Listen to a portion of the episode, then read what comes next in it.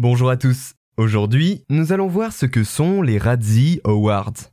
Le 27 mars prochain au soir devra se dérouler la 94e cérémonie des Oscars pour cette session 2022.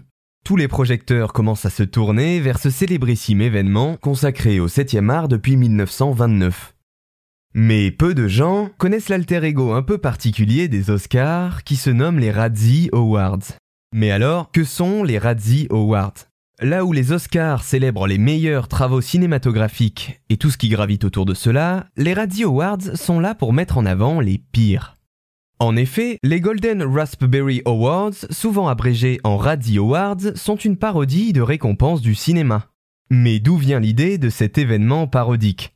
Eh bien, elle fut créée par le rédacteur et publicitaire américain John G.B. Wilson en 1981 pour justement prendre à contre-pied les Oscars. Elle décerne ainsi chaque année des récompenses pour les pires réalisateurs, scénaristes, musiciens, mais également pour les pires acteurs et films que le cinéma ait connus.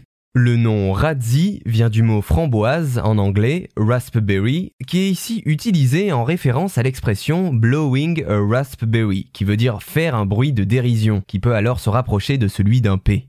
Construit en opposition aux Oscars, l'événement annonce traditionnellement les nominations un jour avant ces derniers, le 7 février cette année. Et la cérémonie se déroule dans la même logique la veille de celle des Oscars, le 26 mars donc en 2022. Bien qu'il ne faille s'acquitter que d'un droit d'entrée dans l'association pour pouvoir voter, il faut bien préciser que le visionnage des films n'est pas obligatoire pour les membres avant le choix.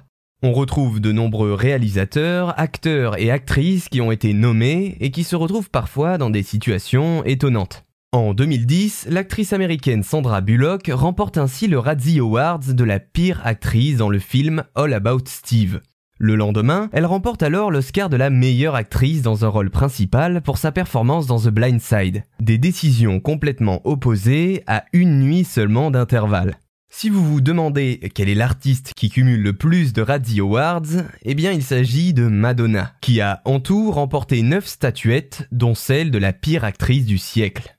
Le Razzie Award se présente donc sous la forme d'une framboise posée sur une bobine de film, l'ensemble peint en jaune et ne dépassant pas les 5 dollars de valeur. Mais il existe aussi dans cette cérémonie d'autres types de récompenses, comme le Governor's Award, le prix du gouverneur.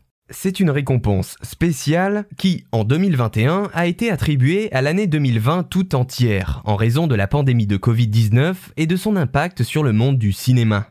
Évidemment, les motifs de sélection sont remis en question depuis la naissance de l'événement, tant par une partie du milieu cinématographique que par certains cinéphiles, notamment pour des résultats controversés, comme celui de Stanley Kubrick pour la catégorie du pire réalisateur avec le film Shining. Maintenant, vous en savez un peu plus sur cette cérémonie qui, bien que parodique, a pris une certaine ampleur dans le paysage cinématographique anglophone, mais qui reste prise par la communauté bien souvent plus au second degré qu'au premier.